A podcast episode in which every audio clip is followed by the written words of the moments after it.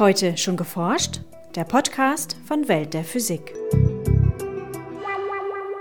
Wir haben einen Hinweis, aber der Beweis von einem Spektrometer, wo wir die Moleküle im Prinzip gesehen haben, das gibt es bis jetzt nicht.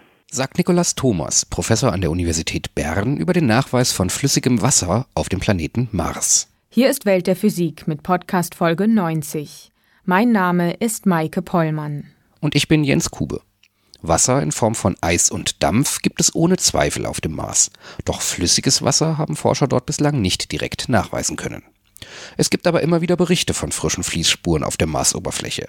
Ob diese allerdings von Wasser stammen, ist umstritten, wie unser heutiger Schwerpunkt zeigt. In den Nachrichten berichten wir über Laserstrahlen als Regenmacher, über eine Nanobeschichtung, die Textilien vor dem Entflammen schützt und über einen ganz nahen Stern, dessen Wasserstoffbrennen noch nicht gezündet hat. Veranstaltungstipps haben wir für Frankfurt, München und Stuttgart. Hören Sie nun das Feature von Maike Pollmann. Der rote Planet beflügelt seit Jahrhunderten die Fantasie der Menschen. Von ausgedehnten Wäldern war die Rede, von ausgeklügelten Kanalsystemen oder eben von Marsmenschen. Die erste vollständige Kartierung des Planeten durch eine Raumsonde vor rund 40 Jahren enttäuschte, denn der Mars präsentierte sich als extrem karger und trockener Planet. Dennoch hoffen viele, dass zumindest Kleinstlebewesen auf dem Mars ausharren. Doch bis heute hat man dort eine wichtige Voraussetzung für Leben noch nicht sicher nachweisen können flüssiges Wasser. Im Prinzip ist es nicht da. Das Problem ist auf dem Mars, dass die Temperatur ist relativ tief und tagsüber bei der Äquator die Temperatur steigt bis zu ungefähr 10 Grad Celsius manchmal. Aber in, in der Nacht, es geht bis zu minus 80 Grad. Und so die meisten Wasser an die Oberfläche ist in einer gefrorener Form. Erklärt Nicholas Thomas, Professor an der Uni Bern. Zudem würde flüssiges Wasser an der Oberfläche sehr schnell verdampfen, denn der atmosphärische Druck auf dem Mars ist extrem niedrig, rund 150 mal niedriger als in der Erdatmosphäre. Dennoch sind sich Wissenschaftler relativ einig, dass es einmal große Wassermassen auf dem Mars gegeben haben muss, da seine Landschaften eindeutige Spuren aufweisen. Etwa ausgetrocknete Flussdeltas, Erosionsrinnen oder ausgedehnte Täler, die wohl einst von Wasser geformt wurden. Strittig ist dagegen, wie lange das Wasser auf dem Mars floss. Kann sein, dass das Wasser war nur dort für eine relativ kurze Zeit, sagen wir 10.000 bis 50.000 Jahre. Und dann ist das im Prinzip verschwunden und, und ist weggegangen in die Polarkappen und auch in Art von Permafrost unter die Oberfläche. Auf den hochaufgelösten Bildern von Raumsonden haben einige Forschergruppen in den vergangenen Jahren aber auch frische Fließspuren auf der Marsoberfläche entdeckt. Gibt es also auch heute noch flüssiges Wasser auf dem Planeten? In den meisten Fällen sind andere Erklärungen leider weitaus plausibler. Da gibt es ein sehr gutes Beispiel. Vor zwei Jahren eine Gruppe aus Ungarn, die haben ein paar Bilder von der High-Rise-Kamera untersucht und haben ein Paper geschrieben, dass, dass da gibt es vielleicht Wasser in diesem Gebiet. Aber es war in die Nordhalbkugel in der Nähe von der Polarkreis. Die Temperatur da ist sehr, sehr tief. Es ist unter 200 Grad Kelvin. Wasser könnte bei diesen tiefen Temperaturen von bis zu minus 70 Grad Celsius nur flüssig sein, wenn es mit einer Art Frostschutzmittel, etwa einem Salz, versetzt wäre. Denn in diesem Fall könnte die Schmelztemperatur deutlich unterhalb von 0 Grad Celsius liegen. Doch um auch noch in den nördlichen Polarregionen flüssig zu sein, müsste das Mischverhältnis zwischen Salz und Wasser sehr genau eingestellt sein. Und das findet man nur im Prinzip im Labor. Auf dem Mars in einer ganz normalen Umgebung, das findet man nicht. Und der zweite Punkt ist, dass wir können auch beweisen, dass da gibt ein anderer Prozess, das diese Strukturen erklären kann. Zumindest hinsichtlich der Temperatur stehen die Chancen für flüssiges Wasser auf der Südhalbkugel nahe dem Äquator besser, denn hier können die Temperaturen über 0 Grad Celsius sogar bis zu 10 Grad Celsius ansteigen. Genau in diesem Gebiet stießen Nicholas Thomas und seine Kollegen auf Fließspuren an einer Kraterwand, die sich offensichtlich mit der Zeit ändern, und zwar periodisch. Wir sehen hier im Frühling und im Sommer dunkle Spuren, die fließen im Prinzip, die wechseln mit der Zeit. Die sind dunkel gegenüber des Oberfläches und dann im Winter, die gehen einfach weg. Und dann kommt wieder Frühling und wir sehen diese Spuren wieder. Das zyklische Auftauchen, aber auch die Form und Struktur der neuen Fließspuren schließen viele Ursachen, wie etwa Staublawinen, aus. Die einzige plausible Erklärung scheint tatsächlich flüssiges Wasser zu sein. Doch auch diese Interpretation der Spuren zeigt noch einige Schwachstellen. Da gibt es ein riesengroßes Spektrometer auf dem Mars Reconnaissance Orbiter, es heißt CRISM. Und mit CRISM haben wir die Möglichkeit, flüssiges Wasser zu sehen bei einer bestimmten Wellenlänge. Und bis jetzt in diese Gebiete sehen wir keine Absorptionslinie in das Spektrum, wo wir das erwarten, falls das flüssiges Wasser ist. Und das ist der Grund, warum wir sind immer noch nicht 100% sicher, dass das Wasser ist. Wenn, dann dürfte das Wasser also nicht direkt auf der Oberfläche verlaufen. Ebenfalls Kopfzerbrechen bereitet den Forschern die Frage, welche Art von Quelle im Kraterrand alljährlich genügend flüssiges Wasser für die zyklisch auftretenden Spuren liefern könnte. Wir sehen kein Wassereis an die Oberfläche in der Rand des Kraters.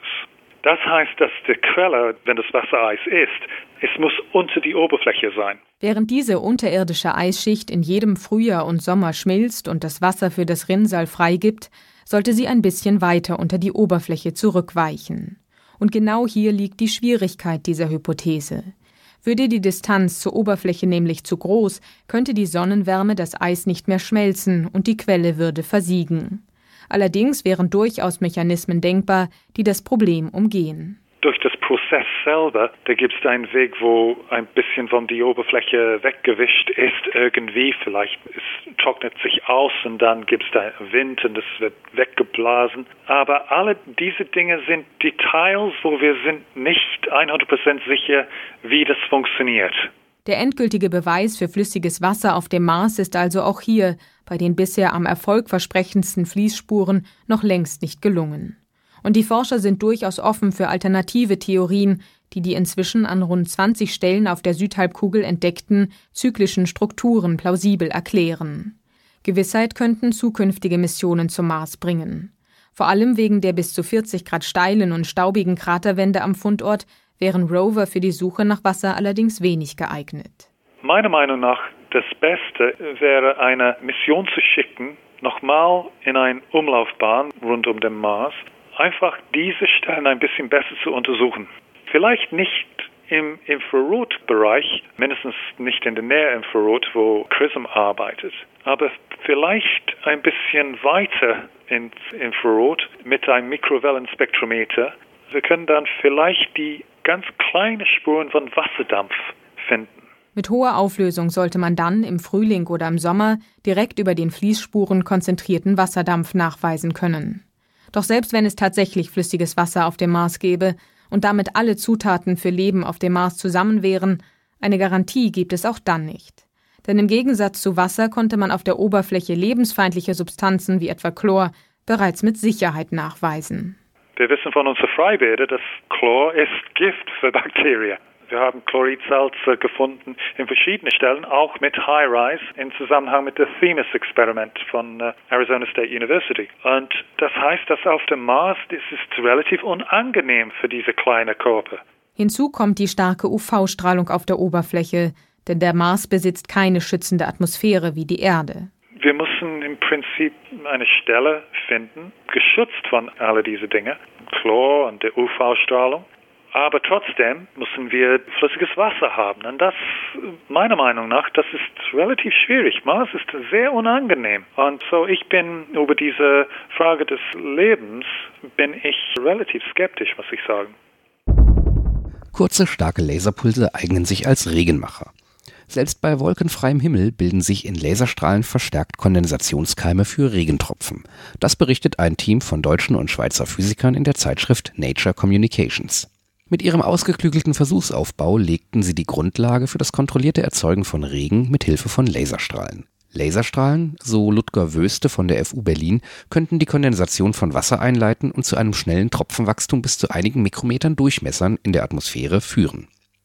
Ihre Experimente führten die Wissenschaftler mit einem Terawatt-Laser durch, der etwa zehnmal pro Sekunde extrem kurze Laserpulse im Infrarotbereich in den Himmel aussendete Entlang des Laserstrahls bildete sich ein Plasma aus ionisierten Teilchen.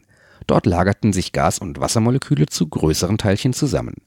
Als Regenmacher eigneten sich diese Versuche allerdings noch nicht, da mit einem einzigen Laser nur lokal sehr begrenzt Wasserdampf kondensiert werden konnte. Doch zeigten die Messungen, dass Laserstrahlen prinzipiell die Bildung von Niederschlag unterstützen konnten. Die Forscher hoffen, dass die Lasermethode die Impfung von Wolken mit Silberjodid oder anderen Salzen in Zukunft ersetzen könnte. Auf dem Jahrestreffen der American Chemical Society stellten Forscher einen neuartigen Flammenhemmer für Textilien vor, der direkt in den Fasern sitzt und bei Brandhitze zu einem schützenden Schaum aufquillt. Anders als heutige Stoffbeschichtungen bleiben die behandelten Textilien weich und flexibel und sind ungiftig für Menschen und Umwelt. Die Wissenschaftler hatten aufquellende Brandschutzmittel, mit denen bislang vor allem Wände und Balken eingestrichen werden, näher unter die Lupe genommen. Kommt diesen Substanzen eine Flamme zu nahe, so entstehen darin winzige Bläschen. Das Kunststoffmaterial wird dadurch zu einer abschirmenden Schaumschicht.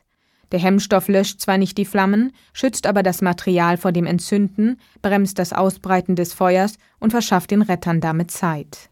Da die einzelnen Schichten des Brandschutzmittels nur wenige Nanometer dünn sind, können sie tief in Baumwollfasern eindringen, wenn sie nacheinander aufgetragen werden.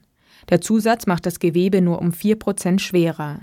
Herkömmliche Flammhämmer hingegen sitzen als dicke Schicht außen auf Faserbündeln. Inzwischen arbeiten die Forscher daran, ihre Beschichtung so stabil zu machen, dass sie auch nach häufigem Waschen erhalten bleibt. Nur 27 Lichtjahre ist der veränderliche Stern AP Columbae von uns entfernt. Damit gehört er zu unserer unmittelbaren Nachbarschaft. Doch er unterscheidet sich erheblich von den anderen Nachbarn. Er ist mit rund 40 Millionen Jahren noch sehr jung. Der gerade im Entstehen befindliche Stern, im Fachjargon ein Vorhauptreihenstern, bezieht seine Energie noch nicht aus der Fusion von Wasserstoff zu Helium, sondern daraus, dass er unter seiner eigenen Schwerkraft sich langsam zusammenzieht. Sterne entstehen, wenn große Gaswolken sich unter ihrer eigenen Schwerkraft zu Gasbällen formen und zusammenziehen. Im Inneren der Wolke bildet sich ein dichter Kern, der sich durch die Kontraktion erwärmt und schließlich zu leuchten beginnt.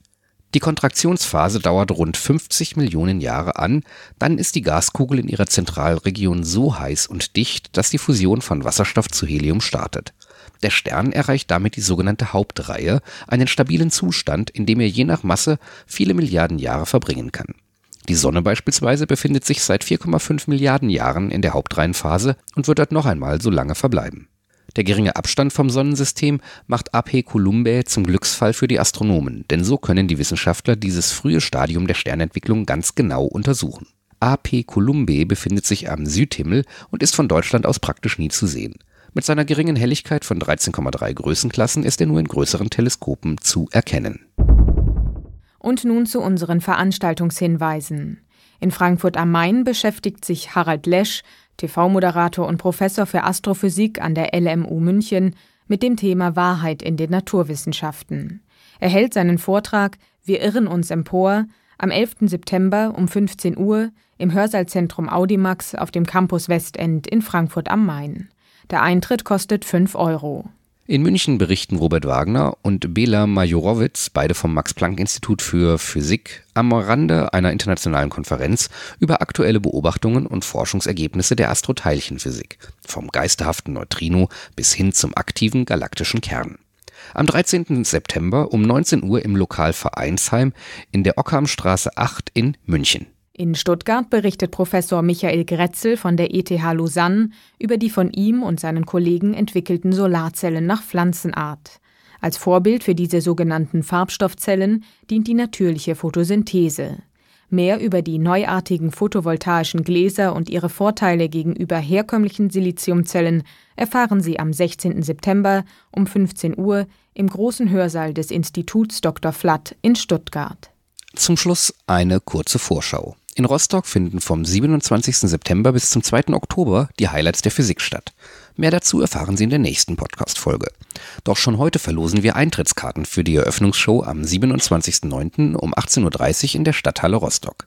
Wer die Karten haben möchte, schreibt uns einfach eine Mail an redaktion.weltderphysik.de mit dem Betreff Highlights-Karten. Unter allen Einsendungen verlosen wir dreimal drei Einlasskarten. Bitte die Postanschrift nicht vergessen. Das war's für heute. Bleiben Sie wissenschaftlich und laden Sie uns auch nächstes Mal wieder herunter. Welt der Physik wird Ihnen präsentiert vom Bundesministerium für Bildung und Forschung und der Deutschen Physikalischen Gesellschaft.